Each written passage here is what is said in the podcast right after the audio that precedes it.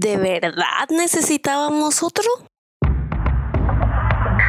Siempre he sido un amante de lo inexistente. Yo sé que no soy la única.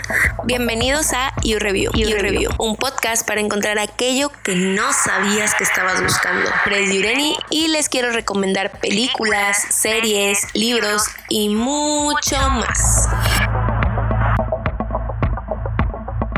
Hola, como habrán visto en el título, hoy les voy a hablar del libro Balada de pájaros, cantores y serpientes que es nada más y nada menos que la precuela de la maravillosa trilogía de Los Juegos del Hambre.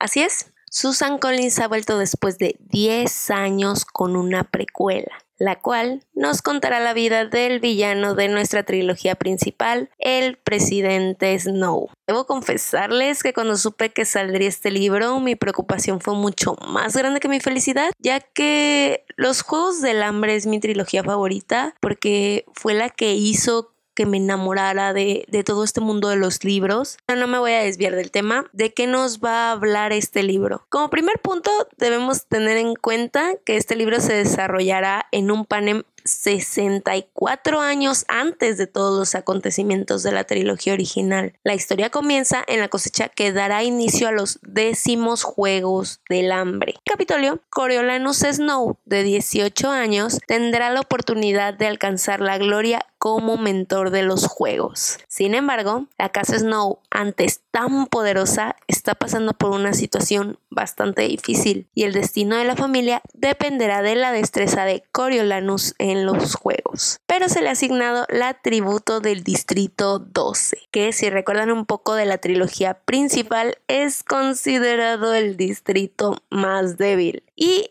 eso es lo que nos trae la sinopsis del libro, lo que nos relata, pero quiero plantearles lo que me pareció a mí el libro, que fue para una fan haber leído este libro y si resultó siendo una gran decepción o no.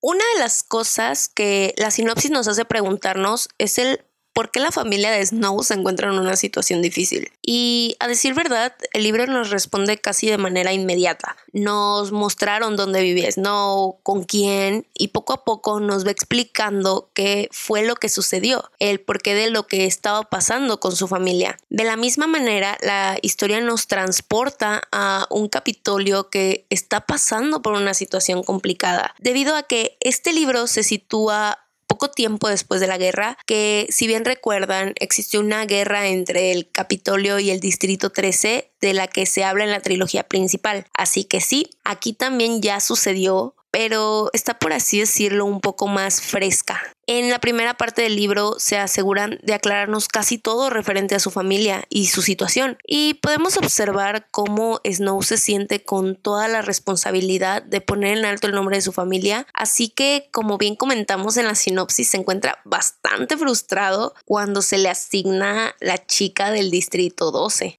Pero su tributo no es una persona cualquiera y es que esta chica cuyo nombre es Lucy Gray es todo un espectáculo es un personaje bastante audaz, es muy lista y muy talentosa. Así que Snow realizará muchas cosas para lograr ganarse su confianza y pues lograr idear una forma para volverla vencedora. Claro que pues aquí tenemos esa personalidad de Snow que pues le conviene, entonces tiene que buscar la forma de relacionarse y generar una confianza entre ellos dos. Pero mientras más va avanzando la historia, la relación que se desarrolla entre estos dos te hace dudar por mucho rato de sus intenciones, ya que todo lo leemos desde la perspectiva de Snow lo cual hace que no nos quede opción más que imaginar lo que está planeando Lucy, porque a fin de cuentas la que va a entrar a la arena es ella y como les comenté, es un personaje bastante listo. Entonces, mm, las suposiciones no dejan de llegar al, al imaginarte qué está pensando ella. Y aquí también quiero resaltar uno de los puntos más débiles del libro.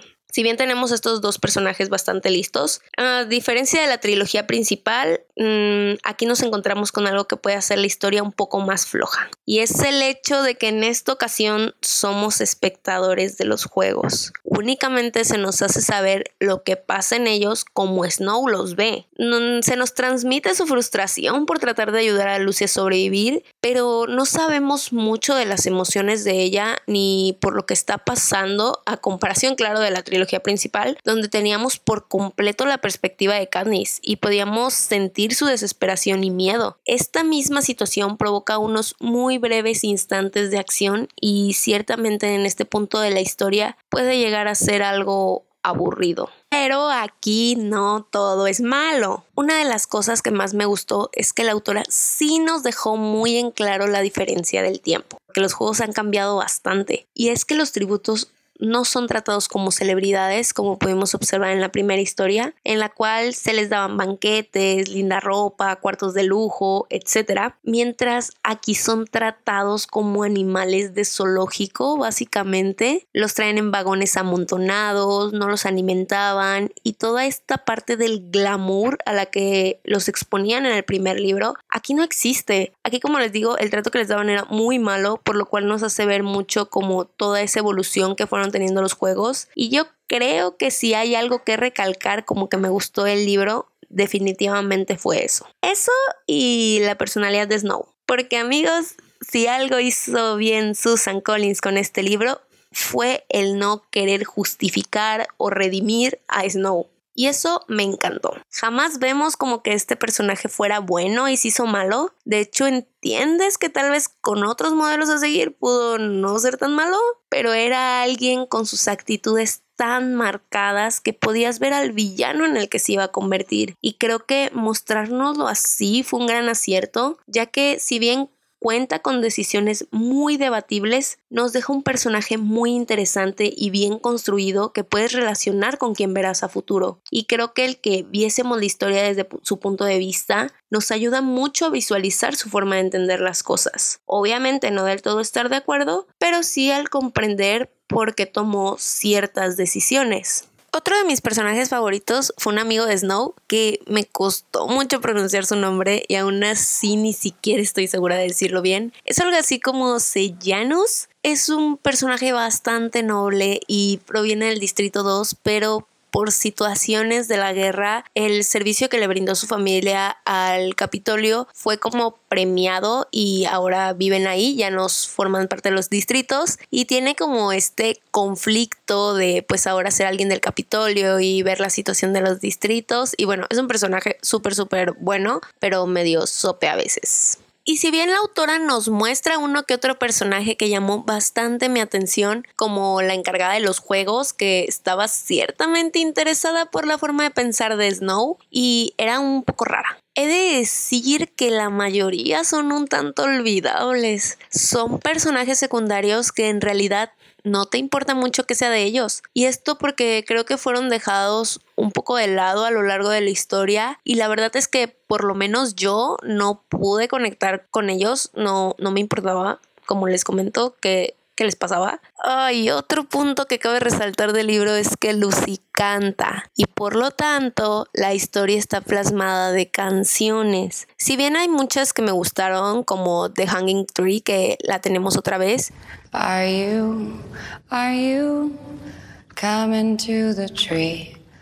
Sé que la mayoría me encantará verla en adaptación, pero creo que llega un momento en el que se siente que se está abusando de ellas hasta el punto de llegar a sentir el libro como un musical. Y no me malentiendan, yo amo los musicales, pero el fin de este libro no es ese. Por lo tanto, se siente un poco extraño, como si fuera solo para llenar más páginas, la verdad. Son demasiadas canciones y la verdad es que algunas las sientes hasta innecesarias. Es cierto que algunas sí gustan, pero después de un rato es como demasiado. Y algo parecido me pasó con el fanservice. Sé que a todos nos gusta encontrar estas referencias de otros libros, pero ciertamente aquí es tan obvio y se abusa tanto de ellas que al principio es emocionante y ya después es como, ah, mira, otra referencia.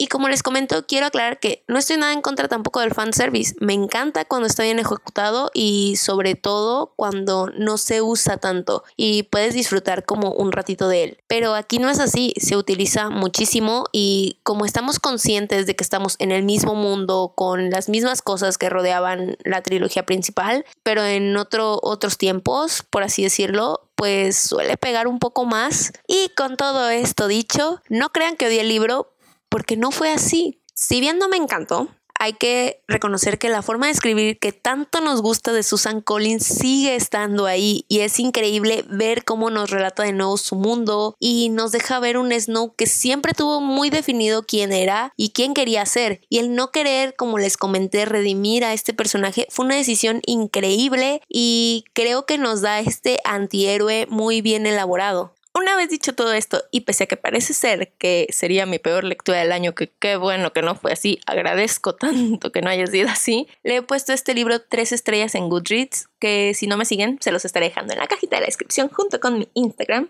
Y yo sé que he comparado mucho este libro con su predecesora, y es que es imposible no comparar una precuela con sus anteriores historias, y más cuando tienes a una que se hizo la favorita de tanta gente como yo.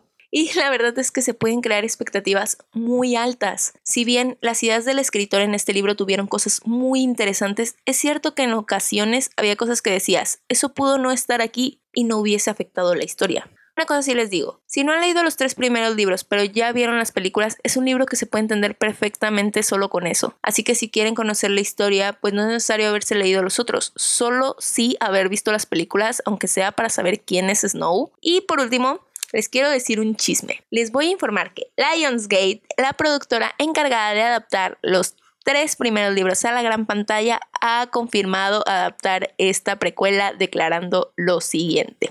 Como la orgullosa casa de las películas de los Juegos del Hambre, estamos ansiosos porque se publique el próximo libro de Susan. Nos hemos estado comunicando con ella durante el proceso de escritura y esperamos seguir trabajando estrechamente con ella en la película, dijo el presidente de Lionsgate. Meses después, el lanzamiento de la película se anunció oficialmente en desarrollo. La película está programada para ser dirigida por Francis Lawrence, director de las adaptaciones de En Llamas y Sin Sajo. Aún no hay miembros del reparto confirmados, pero sabemos que en el apartado creativo estarán el guionista Michael Arndt y la productora Nina Jacobson mientras que nuestra querida Susan Collins será productora ejecutiva. El presidente de Lionsgate comentó, ha valido la pena la espera, el libro ofrece todo lo que los fans pueden esperar de los Juegos del Hambre, al tiempo que abre nuevos caminos e introduce una gama de personajes muy diferente. Y bueno, así es amigos, tendremos película de Balada de Pájaros Cantores dirigida por Lionsgate, lo cual me resulta un tanto emocionante porque creo que es más probable que este libro me guste más como película que como libro. Yo lo sé, yo sé que esto es como wow. Pero como les dije, este libro tiene muchísimas cosas como películas así que creo que tal vez se dan mejor en la adaptación. Solo espero que tampoco abusen de ellas porque no, si no va a parecer un musical. Que no tendría nada en contra de eso, pero que adviertan antes que esto es un musical. Y bueno, eso sería todo. Les agradecería mucho que compartan el capítulo con sus amigos, conocidos, aquellos que les puede interesar la lectura o que quieran escuchar reseñas de esto y muchas cosas más. Muchísimas gracias por escucharme. No tienen ni idea de lo feliz que me hace hablar de esto que tanto me gusta. Esto fue You Review y nos vemos en el siguiente capítulo la próxima semana.